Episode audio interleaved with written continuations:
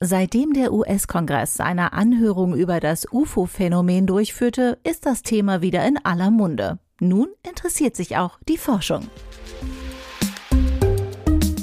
Zahlen bitte. Jeden Dienstag neu bei Heise Online. 3% unerklärliche UFO-Beobachtungen. Geschrieben von Markus Will, gelesen von Isabel Grünewald. Das UFO-Phänomen scheint zurück, wenn selbst das größte Militär der Welt Videos veröffentlicht mit dem Kommentar, dass sie keinen Schimmer haben, was darauf zu sehen ist, dann erstaunt es den Beobachter. 2022 hat sich das US-Militär erstmals seit 1969 wieder in einer öffentlichen Anhörung mit dem UFO-Phänomen beschäftigt. Die Videos namens Gimbal, Go Fast sowie Fleur zeigen allesamt mit Kampfflugzeugen aufgezeichnete Infrarotaufnahmen von Flugobjekten, die solch merkwürdige Flugeigenschaften aufwiesen, dass sich das Militär darauf keinen Reim machen konnte.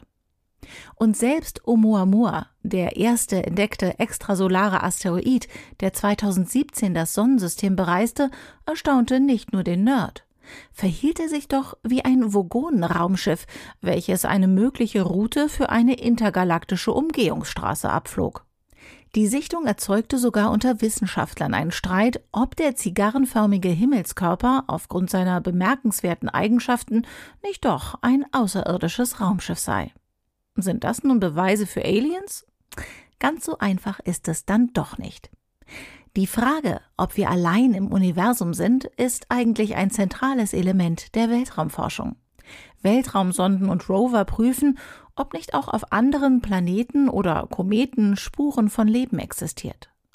Die Wissenschaft bemüht sich sehr, Hinweise auf einfachste Lebensformen zu finden.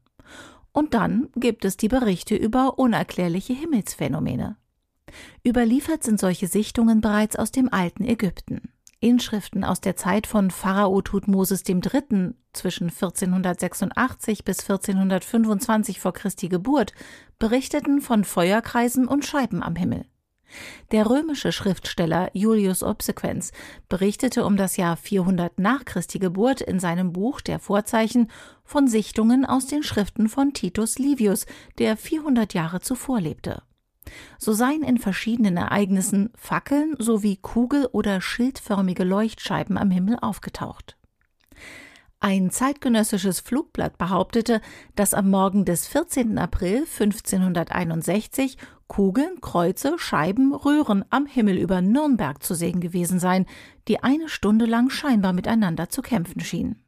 Dort steht beschrieben, Zuerst erschienen mit der Sonne zwei blutrote, halbrunde Striche dahinter bogenförmig und wie der abnehmende Mond oben wie unten durch die Sonne schimmernd und auf jeder Seite blutfarben. Ringsherum um die Sonne waren zahlreiche, teils bläuliche oder eisenfarbene, wie auch schwarze, runde Kugeln zu sehen. Weitere von ihnen waren blutrot und zu beiden Seiten der Sonne ringförmig positioniert. Auch waren dort drei große Rohre, eines zur linken Hand, eines zur rechten stehend und ein drittes über dem Ganzen und in diesen Rohren waren vier oder mehr Kugeln zu sehen. Dies alles hat angefangen miteinander zu streiten. Die Kugeln seien zunächst in die Sonne hineingeflogen, dann wieder heraus und gegeneinander geprallt. Bald hätten auch die großen Rohre begonnen, Kugeln abzufeuern und einander zu beschießen. In den Jahren 1896 und 1897 wurde in den USA mehrfach über Sichtungen von Phantomluftschiffen berichtet. Im Zweiten Weltkrieg wurden durch amerikanische Piloten verschiedene Lichterscheinungen gemeldet und als Foo Fighters bezeichnet. Als eigentliche Initialzündung des UFO-Phänomens gilt der Sommer 1947. Der US-amerikanische Privatpilot Kenneth Arnold gab an, am 24. Juni 1947 über dem Mount Rainier neun unbekannte Flugobjekte gesichtet zu haben. Er prägte in seiner Beschreibung der Objekte den Begriff fliegende Untertasse. Die Objekte seien geflogen wie eine Untertasse, die man über das Wasser werfe. Der Begriff war geboren und wurde durch die Presse gierig aufgenommen. Die US-Luftwaffe prägte Anfang der 1950er die Bezeichnung UFOs für unidentifizierte Flugobjekte. Mit dem Begriff bezeichneten die Militärs jedes Flugobjekt, welches sich letztlich nicht identifizieren ließ. Und in Zeiten des Kalten Krieges gab es genügend sowjetische experimentelle Flugzeuge, die die amerikanische Aufklärung nicht unmittelbar identifizieren konnte.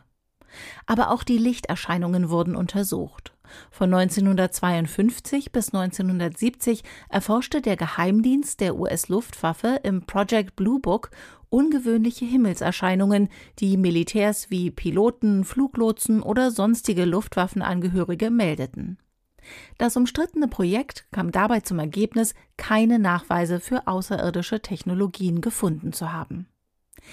Im Juli 1947 kam es zudem zum Roswell-Zwischenfall, der die Spekulationen über UFOs und Aliens weiter befeuerte. Ein Landwirt meldete dem Stützpunkt Roswell Army Airfield, kurz RAAF, eine Sichtung von Trümmern. Die Army sammelte die Trümmer ein und informierte die Presse. Am 8. Juli 1947 titelte die Zeitung Roswell Daily Record RAAF erbeutet fliegende Untertasse auf einer Ranch in der Region Roswell. Die Army dementierte den Fund eines Alien-Raumschiffs umgehend und präsentierte in einer Pressekonferenz Teile eines Wetterballons, der angeblich geborgen wurde. Jahrzehnte später stellte sich heraus, dass die wirklich geborgenen Trümmerteile zum Projekt Mogul gehörten, einem streng geheimen Testprogramm. In dem wurde geprüft, ob Spionageballons, die sich in der Stratosphäre befänden, durch Radarreflektoren sowjetischer Atomtests detektieren konnten. Echte UFO-Enthusiasten konnte die Erklärung aber nicht überzeugen. Der Roswell-Zwischenfall war auch Gründungsmythos von Area 51, der berühmtesten Geheimbasis der Welt. Und er sorgte in den 1990ern für den Höhepunkt der UFOmanie. 1995 wurde der sogenannte Santilli-Film veröffentlicht, der scheinbar die Obduktion eines der angeblichen Roswell-Aliens zeigen sollte. Zunächst eine Weltsensation, wurde schnell klar, dass es sich nur um eine plumpe Fälschung handelte. Zudem hatte das Phänomen der unbekannten Flugobjekte lange Zeit ein Imageproblem. Wo ein UFO thematisiert wurde, waren Klangschalen und esoterische Fürsprecher nicht weit. Die seriöse Wissenschaft wollte von dem Thema nichts wissen.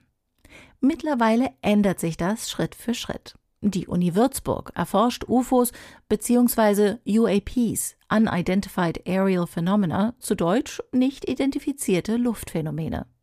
Hakan Kayal, Professor für Raumfahrttechnik, schätzt, dass etwa drei Prozent der Beobachtungen sich auf den ersten Blick nicht eindeutig erklären lassen und er schließt auch außerirdische Phänomene nicht ganz aus.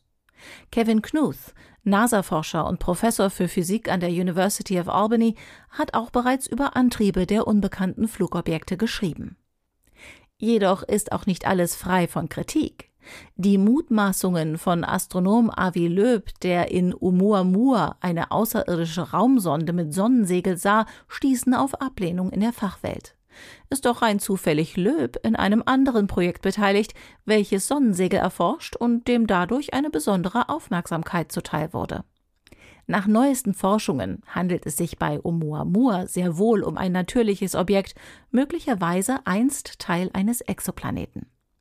Allerdings gibt es auch für die nun kürzlich genannten Sichtungen bereits Erklärungen.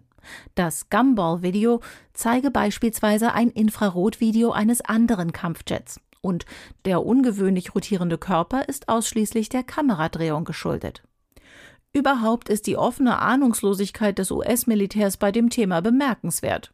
Böse Zungen behaupten gar, man wolle der Space Force, der neuen Weltraum-Teilstreitkraft, eine weitere Daseinsberechtigung geben. Aber das wäre ja auch schon wieder eine Verschwörungstheorie. Wie dem auch sei, es sind spannende Zeiten für Fans der Weltraumforschung. Zahlen bitte. Jeden Dienstag neu bei Heise Online.